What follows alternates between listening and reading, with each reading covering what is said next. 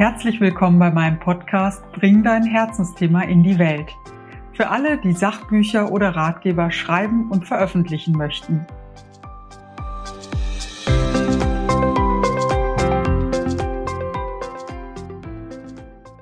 Also erstmal herzlich willkommen, liebe Beate, in meinem Podcast. Ich freue mich total, dass du da bist.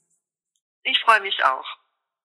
Ja, und du hast schon einige bewegende Schicksale anderer Menschen gemeinsam mit diesen in Büchern lebendig werden lassen und hast auch jede Menge Geschichten dir selbst ausgedacht. Magst du dich kurz vorstellen? Ja, gerne. Also ich bin Beate Rügert und ich schreibe seit äh, mehr als 20 Jahren Bücher. Unter anderem habe ich äh, eine ganze Zeit lang auch Memoirs geschrieben in Zusammenarbeit mit Menschen, die äh, spannende Dinge erlebt haben oder auch schreckliche Dinge, Dinge, die einfach, also Erlebnisse, die erzählenswert sind. Und äh, jetzt schreibe ich eigentlich nur noch Romane unter meinem Namen Beate Rügert und auch unter meinem Pseudonym Tabia Bach. Genau, die ich auch schon fast alle gelesen habe, total begeistert. Und ich kann mich ähm, daran erinnern, wie ich vor über zehn Jahren, als ich dich noch nicht kannte, in der Bücherei Löwenenherz als Hörbuch ausgeliehen habe und ähm, ja, das mit äh, super viel Spannung verfolgt habe. Und ähm, ja, damals habe ich äh, noch nicht gewusst, dass hinter äh, Schengül Obinger eine andere Autorin steckte. Und ähm, ja, das ist ja bei Büchern dieser Art oft der Fall. Magst du mal erzählen, was ein Memoir ist, also was dieses Genre auszeichnet? Ja, ein Memoir ähm, ist ein Buch, das in der Ich-Person ein Leben erzählt. Ähm, äh, es grenzt sich ein bisschen von der Autobiografie ab, in dem ähm, es nicht um ein ganzes, meistens nicht um ein ganzes Leben geht, äh, von, wirklich von ganz früh bis ganz in, ins hohe Alter. Oft auch nur eine Episode aus einem Leben erzählt von einigen Jahren. Und die Erzählperspektive ist immer die Ich-Perspektive und deshalb ergibt sich auch das, was du dann so erlebt hast, dass du nämlich das äh, Gefühl hattest, das hat die Schenkel-Obinger selbst geschrieben und so soll das auch sein. Aber natürlich ist es so, dass ähm, die wenigsten Menschen, die äh, viel zu erzählen haben, auch äh, Schriftsteller sind, äh, kommen dann eben Autoren und Autorinnen wie ich ins Spiel, zunächst als Ghost oder auch als Co-Autorin, das kann man dann sehen. Ja. Ja, wie bist du denn zu deinen Autorinnen gekommen? Hast du die selbst ausgesucht oder sind sie auf dich zugekommen? Wie läuft das? Ja, da gibt es alle möglichen Varianten. Normalerweise, als begonnen hat es damit, dass mich eine Agentin angesprochen hat, ob ich das denn mal machen möchte. Sie hatte meinen ersten Roman gelesen, Ronjas Erbe, der meine eigene Familiengeschichte ähm, aufgearbeitet hat und fand, dass ich das vielleicht ganz gut könnte. Und dann habe ich das auch probiert und habe hab da sehr viel ähm, ja, Gefallen daran gefunden, ist vielleicht das falsche Wort, aber ich äh, habe gemerkt, es gibt mir sehr viel, äh, die Geschichten anderer Menschen aufzuschreiben und vor allem auch direkt in die Haut von denen zu schlüpfen. Ähm, aber es gibt natürlich auch die, den anderen Weg. Äh, ich hab, bin auch auf Menschen zugegangen, von denen ich fand, dass es toll wäre, mit denen ein Buch zu machen. Ähm, zum Beispiel die Rosi Gollmann, einfach Mensch, das war eine Sache, eine Initiative von mir. Oder auch äh, Menschen, die dann Bücher gelesen hatten ja. und im Nachwort oder auch im Untertitel gesehen haben, dass ich das geschrieben habe, die sind dann auf mich zugekommen, wie jetzt zum Beispiel auch ein Buch, was ein, ein, ein Longseller geworden ist, von Amelie Sander, als hätte der Himmel mich vergessen. Das ja. ist eine Geschichte einer Verwahrlosung im Elternhaus. Also da gibt es schon verschiedene Wege, aber das Einfachste ist wahrscheinlich immer, wenn ähm, ein Agent oder auch ein Verlag auf auf einen Autor, eine Autorin zukommt, weil dann ist natürlich auch das Buch längst schon auf dem Weg zur Veröffentlichung. Während wenn, wenn ich mir jetzt ausdenke, dass äh, irgendeine Person ein Buch brauchen könnte, dann muss ich mich natürlich erst auch bemühen, die Geschichte dann auch einer Agentur schmackhaft zu machen oder dann auch einen Verlag. Das sind dann immer diese Schritte noch dazwischen. Ja, das heißt, ähm, deine Agentur, die du damals für die Memoirs hattest, äh, die hat sich auch auf dieses Genre spezialisiert. So ist es, ja. genau. Das ist die Christine Boske von Ariadne Buch. Ja. Die macht ausschließlich solche Sachen und die macht das auch sehr gut. Ja. Ähm, die hat auch so das Gefühl dafür, was im Moment ähm, ja, leider ist es ja so, dass ist für Menschen, die sich dann an mich wenden, auch manchmal sehr bitter zu hören, dass er sagt, na ja, also diese Geschichten, die Geschichte ist zwar wirklich sehr, sehr bewegend, aber dafür gibt es im Augenblick keine Leserschaft. Ja. Jedenfalls ähm, wird es dann so angenommen, auch das gibt ja immer auch, äh, auch in diesem Bereich Themen, die einfach ähm, brisanter im Moment als andere. Ja, ja, da ist das ja auch gut, glaube ich, wenn du da so einen Puffer durch die Agentin hattest. Ähm, die werde genau. ich auf jeden Fall ähm, in die Shownotes schreiben und, und verlinken, ähm, beziehungsweise auf meiner Seite kann man dann die Infos auch nachlesen, ähm, falls sich das jetzt jemand nicht aufgeschrieben hat. Ähm, ja, aber du sagtest jetzt gerade auch die Geschichte, äh, in der es um Verwahrlosung im Elternhaus ging. Das heißt, du ähm, beschäftigst dich ja auch mit sehr bewegenden und teils auch sehr bedrückenden Geschichten. Wie gehst du damit um? Ja, das ist eine sehr gute Frage. Man braucht, um diese Bücher, diese Geschichten äh, wirklich auch so aufschreiben zu können, dass sie ähm, auf den Leser auch sehr direkt wirken, natürlich auch eine, sehr große Sensibilität und ein sehr hohes Einfühlungsvermögen und auch die Bereitschaft, das zu tun. Gleichzeitig braucht man aber auch immer noch so einen Rest von Distanz, damit man ja zum einen eben nicht ähm, selbst in die große Depression stürzt oder aber auch natürlich das äh, professionell dann auch ähm, das äh, Manuskript dann fertigstellen kann. Also da gehört ja ja und das ist so eine so ein Hin und Her, was eigentlich sehr spannend ist, aber auch sehr anstrengend sein kann. Gerade die Geschichte von Amelie Sanders ist ja, die, die ist sehr, sehr schwierig zu ertragen und ähm, deshalb das Buch ist auch, glaube ich, deshalb so unglaublich erfolgreich geworden, weil weil ich da dramaturgisch sehr ähm, lange drüber nachgedacht habe, wie ich das erzähle, nämlich nicht, äh, weil es sind 21 Jahre der blanke Horror und dann geht es erst äh, aufwärts mit der Frau und ich habe das einfach sehr verschachtelt erzählt. Immer diese äh, äh, die Aufwärtsbewegung, die Selbstbefreiung und dann wieder den Rückblenden eben diese schlimme Kindheit und das, da erzähle ich es eben schon, es, es ist nicht nur einfach damit getan, dass man eine Geschichte aufschreibt, sondern man muss sich schon auch überlegen, ähm, wie mache ich das, dass es im Buch ähm, eine Form bekommt und dass die Leserinnen und die Leser das auch ähm, nicht wegkriegen, weil sie es einfach nicht mehr ertragen. Ja. ja.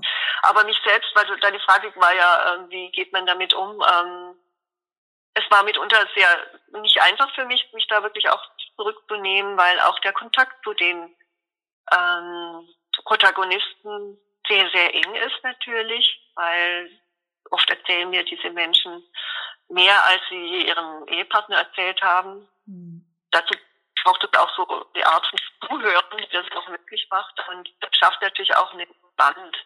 Und oft, äh, es kann dann passieren, dass der Protagonist die Protagonistin äh, mit einer Therapeutin verwechselt hat. Und ähm, einmal habe ich auch gesagt bekommen, boah, ich habe jetzt die Therapie abgebrochen, weil mit dir ist viel toller. Und das ist natürlich nicht in der Sache, ne? weil ich bin ja natürlich keine Therapeutin, obwohl diese Gespräche, die notwendig sind, um sein Buch schreiben zu können, oft auch so eine therapeutische Wirkung haben können. Ja, also es hat eigentlich dazu geführt, dass ich irgendwann dann, nach ich glaube, weiß nicht, in Büchern nicht, nicht, nicht genau im Kopf, wie ich äh, in dieser Art geschrieben habe, äh, dass ich dann irgendwann gesagt habe, jetzt mache ich mal eine Pause und ähm, seit einigen Jahren mache ich auch keine Memoiren mehr. Aber ich habe das sehr genossen, weil es eben auch die Möglichkeit gibt, so wirklich von 0 auf 100 in ein Schicksal eintauchen zu dürfen. Und dieses Vertrauen, mir die Frauen entgegengebracht haben, das war mir auch wirklich sehr, sehr kostbar Genau, also erstmal, ähm, also erstmal möchte ich noch mal auf die äh, praktische Seite gerne zurückkommen. Also wie äh, läuft das ab? Ähm, nimmst du das dann auf, was die erzählen? Wie viele Stunden setzt ihr euch zusammen? Ähm, über welchen Zeitraum? Also wie funktioniert das Ganze? Ja, also der Zeitraum, das hängt ähm, oft auch von der ersten Geschichte ab und zweitens oft auch von von dem der Zeit, die wir überhaupt haben. Manchmal sind die Geschichten so ähm, brisant, dass der Verlag das Manuskript herstellen möchte. Dann muss man eben einfach Gas geben. Ähm, ja, es ist oft von außen an gesteuert, wie, wie viel Zeit man sich da lassen kann. Aber natürlich ähm, braucht man die gewisse Zeit, um, um sich kennenzulernen und äh, aber es passiert natürlich, das Kennenlernen passiert, bevor wir beschließen, ein Buch zusammen zu machen und damit anzufangen, ja, weil äh, man muss natürlich einen Draht zueinander haben, sonst kann man so eine Arbeit gar nicht machen. Ähm, äh, Sitzungen, wenn sie sehr intensiv laufen können und den ganzen Tag zur Verfügung stehen, dann, dann reichen oft, sagen wir mal, so zwei bis vier Wochen mhm. intensiv. Also mitunter bei Iliane Köpke zum Beispiel ähm, war aber auch eine Reise mit dabei. Mitunter ist auch eine Reise dabei. Ähm, gerade mit Juliane Köpke bin ich nach Peru gereist, äh, an die Orte ihrer Kindheit in Lima und auch an die Stelle, wo, wo sie damals abgestürzt ist mit dem Flugzeug. Ich war auch in Ghana zweimal für Bücher und äh, im äußersten, am äußersten Rand von der Türkei in Antakya, äh, wo ähm, also wo einfach dann noch wichtige Dinge stattgefunden haben oder einfach auch, also gerade bei Juliane Köpkes Buch, habe ich gesagt, ich kann unmöglich ähm, diese dramatische Reise von der Juliane, die da den Flugzeugabsturz überlebt hat im Urwald. Elf Tage war sie ja dann noch unterwegs mhm. im Urwald. Das kann ich nicht erzählen, wenn ich den Urwald nicht kenne. Ja. Und ich war nicht im Urwald gewesen. Ja. Also das waren wirklich aber auch sehr, sehr eindrückliche Erlebnisse und auf so einer Reise kommt man sich natürlich dann auch nochmal sehr, sehr nahe. Das ist schon toll gewesen. Also ich habe das sehr, sehr bereichernd empfunden. Ähm, du hast auch gefragt, wie ich das technisch mache. Genau. Also ich habe zuerst beim allerersten Buch habe ich tatsächlich nur ein Aufnahmegerät laufen lassen und habe das am Ende bitter bereut, weil dann hat man irgendwie, weiß nicht wie viele tausend Stunden, hunderte von Stunden, die man überhaupt nicht mehr transkribieren kann. Da ist gar keine Zeit dafür. Ja. Und deshalb habe ich mir dann äh, recht bald angewöhnt, direkt war auch ähm, zuerst habe ich dann so ziemlich lange habe ich dann ein Aufnahmegerät noch mitlaufen lassen, aber hauptsächlich habe ich einfach am Notebook sofort mitgeschrieben. Mhm. Und ähm, wenn die Leute jetzt nicht reden wie ein Maschinengewehr, was ich auch hatte mal, äh, dann kann man da sehr gut das mitschreiben. Äh, das Erzählen läuft ja auch meistens irgendwie so, dass man bestimmte Dinge ein paar Mal erzählt oder dreimal sagt in verschiedenen ähm, Varianten. Das ist sehr interessant für mich auch gewesen, weil ich darüber über das Erzählen viel gelernt habe.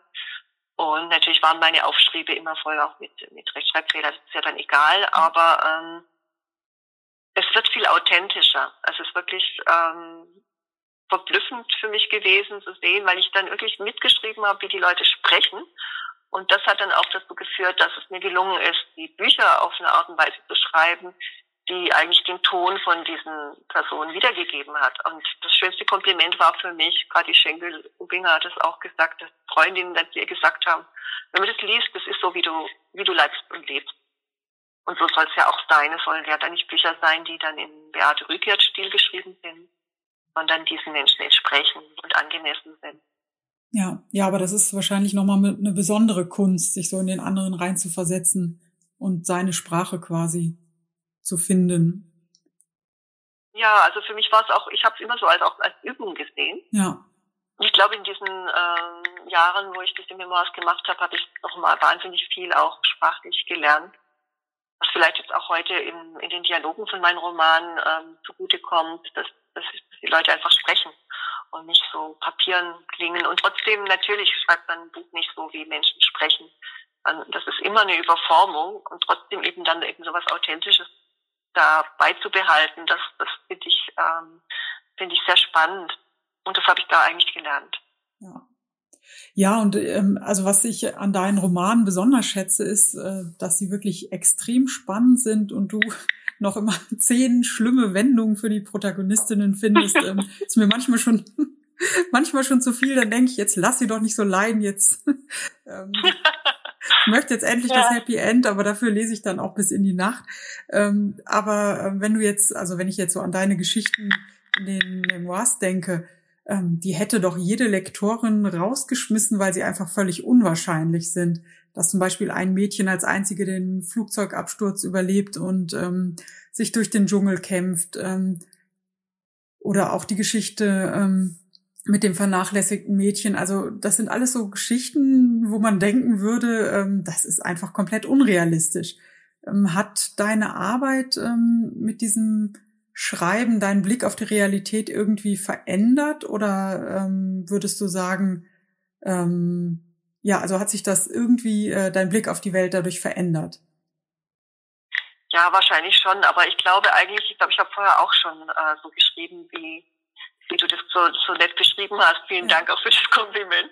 Ähm, weil ich eigentlich ich glaube, das hängt, nee, ich glaube, das ist anders. Ich glaube, ich habe die Welt immer so, so gesehen. Ähm, und ich glaube, deshalb konnte ich auch diese Memoirs äh, schreiben. Also ich, ein Beispiel, ich habe ein, ein Buch übernommen von jemand, also eine, mhm. eine Memoir übernommen, die hatte eine andere Autorin schon begonnen zu schreiben und, ähm, und der Verlag war mit dem Manuskript dann nicht zufrieden und äh, dann bin ich ins Spiel gekommen.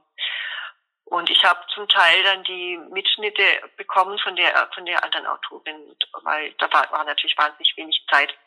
Und da habe ich auf einmal gemerkt, dass es Menschen gibt, die einfach gar nicht richtig zuhören. Also das, äh, die Interviews konnte ich hören und ich habe gedacht, warum hat sie denn da jetzt nicht nachgefragt? Oder warum hat sie da jetzt schon dazwischen gesprochen? Und warum hat sie nicht mehr zugehört und so? Äh, und das war mir natürlich ganz selbstverständlich. Ich habe gedacht, das machen alle so, wie ich das mache. Und mhm. da habe ich gemerkt, nein, es gibt Menschen, die sind mit sich selbst so sehr beschäftigt, dass sie das gar nicht so wahrnehmen. Und äh, ich glaube, das ist einfach eine Veranlagung. Ähm, und ich habe schon als Kind ähm, im Handarbeitsunterricht, äh, äh, wo ich sehr schlecht war, muss ich gestehen, habe ich die Mädels ähm, unterhalten damit, dass ich einfach Geschichten erzählt habe. Und die waren so spannend, dass die alle mucksmäuschenstill waren und meine Lehrerin war total happy und hat mir dann meine, meine Socken gestopft oder gestrickt oder was man da machen musste, weil ich das einfach nicht so gut konnte. Ja, das ist so ein guter also das, ja. ja, ich fand's auch. Und, und das, äh, ja, und das war auch damals und immer gesagt, oh, schade, dass die Stunde zu Ende ist, weil sie wollten einfach immer weiterhören. Also dieses Gefühl für, ähm, man nennt das ja jetzt dann auch, also aus dem amerikanischen Suspense, also das, wie man die Spannung erzeugt, habe ich einfach irgendwie, ähm, das ist einfach meine, meine Veranlagung, also das habe ich einfach, das Gefühl, ja. ja und, ja. und deshalb ich glaube, es ist andersrum, dass ich nicht dass dadurch dieses Memoirschreiben irgendwie da äh, mehr gelernt habe, sondern dass ich durch diese Memoirschreiben dieses Talent auch äh, sehr gut einsetzen konnte. Ja. Und klar, also was du sagst, ich meine, die Wirklichkeit ist viel, viel äh, unwahrscheinlicher als alles, was wir uns ausdenken können. Das ist wirklich so. Ähm, und auch einfach zum Teil wirklich ganz wunderbar und ganz schrecklich. Mhm. Äh, auch da hat mich einfach dieses, ähm, was, was ich aus dieser Arbeit gelernt habe, ist wie auch sehr viel über das Thema Resilienz.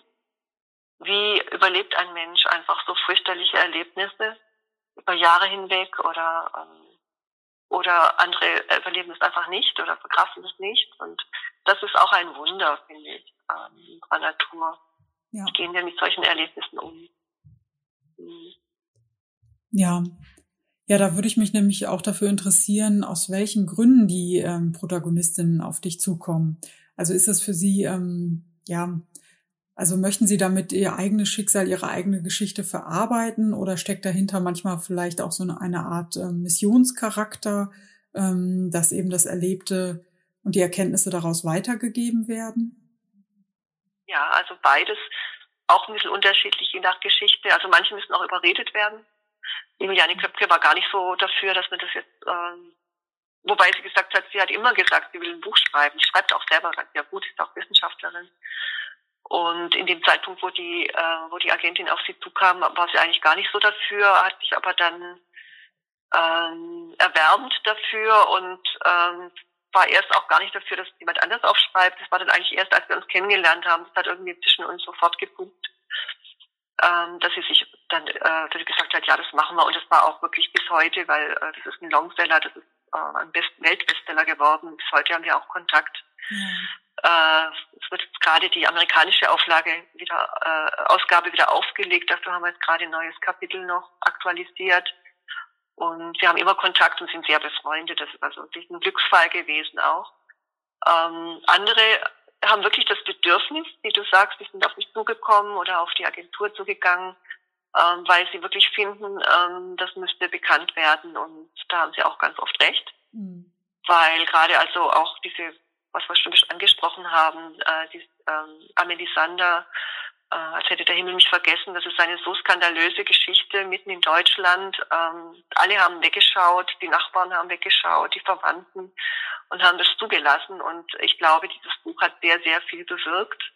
Auch nochmal zum Thema ähm, Verjährung, mhm. weil diese Misshandlung war äh, verjährt in dem Augenblick, als die ähm, als die Betroffene äh, in der Lage war, überhaupt das auch zu formulieren und zu erkennen, weil Menschen, die so traumatisiert werden, vor allem auch in früher Kindheit, die brauchen ewig lang, bis sie diese, ähm, bis sie es überhaupt erkennen und zulassen und auch wirklich darüber sprechen können, dass sie das alles erlebt haben und auch erkennen, was ihnen da an Unrecht zugetan, zugefügt wurde. Und ganz oft ist es dann einfach schon so, dass, ähm, dass die, äh, die Taten dann verjährt sind, was einfach nicht in Ordnung ist. Also da gibt es wirklich viele, viele Gründe und jede Geschichte hat ihre eigene, ähm, ihre eigene, ähm, ja, wie soll man sagen, ihren eigenen Sinn und Zweck in die Welt zu kommen. Ähm, diese Art von Bücher sind sicher nicht dafür da, um, um, um sich zu unterhalten, sondern wirklich auch etwas über das Leben zu begreifen und auch vielleicht auch eine Sichtweise auf bestimmte Themen zu verändern. Das war auch für mich ein Grund, diese Bücher zu machen, weil äh, diese Menschen eine Stimme brauchen, und zwar eine, eine, eine gute Stimme, eine klare und deutliche Stimme, ähm, damit sie auch gehört werden. Ja. Ja, und die hast du definitiv. Also ich hatte wirklich, ähm, jetzt zum Beispiel bei Löwenenherz, das ja auch recht drastisch ist, ähm, hatte ich ähm, keine Sekunde das Gefühl, jetzt in irgendeiner Form belehrt zu werden oder ähm, ein Sachbuch zu lesen, äh, wobei ich Sachbücher total gerne lese, aber ähm, es war trotzdem extrem spannend und mitreißend und ähm, ja, ich hatte das Gefühl, der Protagonistin auch sehr nah zu sein. Also das hast du wirklich wunderbar hinbekommen. Und ähm, ja, vielen Dank. Das, ja. Ja, ähm, gerne.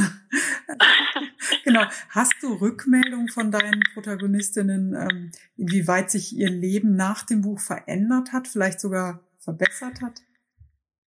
Ja, also eigentlich von fast allen ähm, bekomme ich immer wieder Rückmeldungen. Ähm, es ist äh, ein sehr schönes Phänomen, äh, dass, dass, die, äh, dass die Betroffenen eigentlich mit so einem Buch ganz oft mit ihrem Trauma auch abschließen können. Also bis zu einem gewissen Grad, wie das halt möglich ist. Ähm, genau, da möchte ich noch eins erwähnen, ein Buch, das ist ähm, Weglaufen geht nicht was ich mit Stefanie Ritzmann gemacht habe. Stefanie ist ähm, eine kontergan-geschädigte Frau in meinem Alter und mich hat es deshalb auch so eines der letzten Bücher, was ich gemacht habe in dieser Art. Ähm, mich hat es deshalb auch so angesprochen oder betroffen, weil mein, meine Mutter auch Kontergan von ihrem Arzt beschrieben bekommen hat. Und es lag schon auf dem Nachttischchen, aber mein Vater hat es ihr dann weggenommen, hat gesagt, ich will nicht, dass du was nimmst. Und das, ähm, ja, ich bin halt auch groß geworden mit, äh, jetzt nicht, dass um mich herum ganz viele Kontergangeschädigte gewesen waren, aber es war einfach wahrnehmbar, dass das eben mitten in diesen Jahrgängen äh, äh, geboren wurde. Und das Buch mit Stefanie Ritzmann äh, hat mich, hat mir persönlich sehr viel gegeben, weil es ein unglaublich sonniger und positiver Charakter. Aber sie hatte auch einen ganz großen Schmerz, nämlich sie ist damals aus ihrer Familie aus sortiert worden und von Anfang an in einem Heim aufgewachsen, schon als Säugling. Und dieses Buch, was wir zusammen geschrieben haben, hat dazu geführt, dass ihr jüngerer Bruder erst jetzt wirklich begriffen hat, was da in der Familie eigentlich passiert ist. Und ähm, die Familie hat sie jetzt äh, wirklich, man kann sagen, richtig umarmt, lädt sie ein, holt sie, äh, lässt sie teilhaben, was vorher alles gar nicht der Fall war. Und das, da hat sie so viel Frieden machen können. Das macht mich einfach sehr, sehr froh. Ja, da bekomme ich schon beim Zuhören Gänsehaut. Also das werde ich auf jeden Fall auch noch lesen, das Buch. Das ähm, habe ich jetzt noch nicht gelesen, aber ähm, ja. finde ich, ähm, finde ich total schön. Ich kann mir gleichzeitig vorstellen, ähm, dass es für dich im Moment auch entspannter ist, einfach in Anführungsstrichen ähm, nur Romane zu schreiben. Ähm, also sich so intensiv in diese Schicksale und Geschichten reinzugeben. Ähm, also selbst wenn sie nicht ähm, so tragisch sind wie von Amelie Sander, stelle ich mir echt extrem, ähm, ja, auch ähm, erschöpfend vor, also im Guten wie im Schlechten. Ja, also das ist so, man, äh, man gibt sehr viel von sich und man nimmt sich selbst auch sehr zurück. Das ist, glaube ich, auch etwas, was, ähm, was wichtig ist, ähm, als Autor sich vollkommen selbst zurückzunehmen und nur Ohr zu sein in dieser Phase von der Interviews ähm, die jetzt nicht so sind, dass ich andauernd Fragen stelle, sondern meistens einfach nur so einen Erzählfluss in Gang setze und äh, der dann meistens ganz lange, lange geht und irgendwann mal gebe ich dann nochmal so eine Richtung weiter mit einer Frage. Also Und wirklich in dieser Zeit mich vollkommen irgendwie fast aufzulösen und nur eben die Finger schreiben das alles mit, nur in dieser Geschichte zu sein, das ist sehr, sehr anstrengend. Also das, äh, für die für die Protagonisten ist es meistens ganz belebend. Mhm. Und wenn ich dann so nach fünf, sechs Stunden sage, jetzt hör mal auf, dann ja, warum? Ich bin gerade ganz warm geworden. Ich bin jetzt kaputt.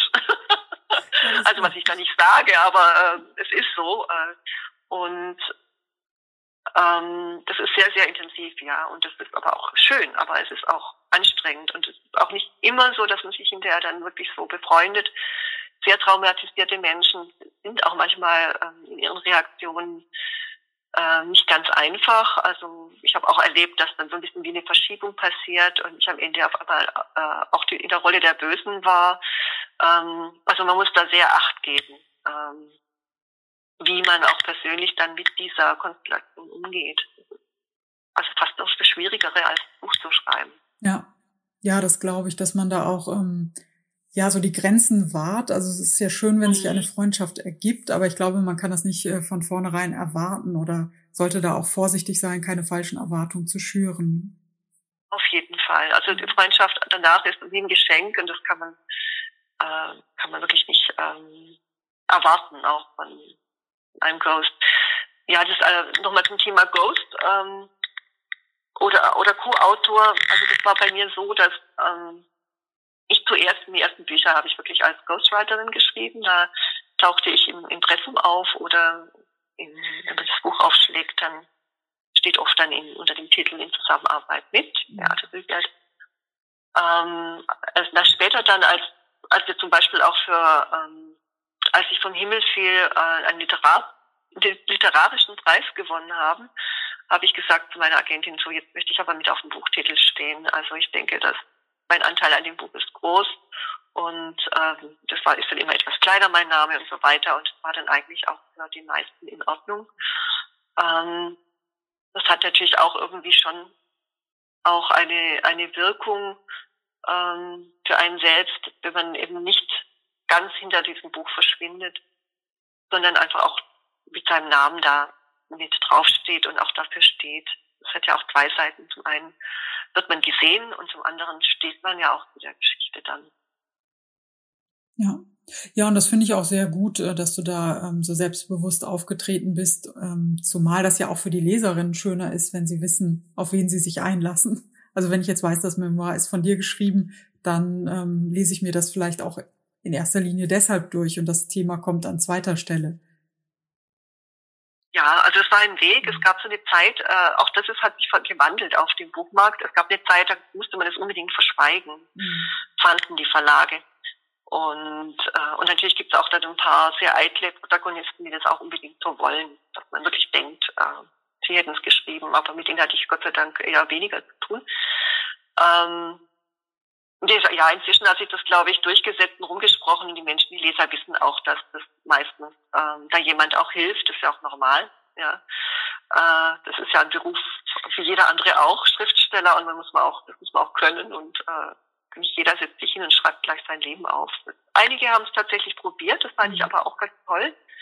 Ähm, äh, da, da habe ich also auch ein Manuskript bekommen.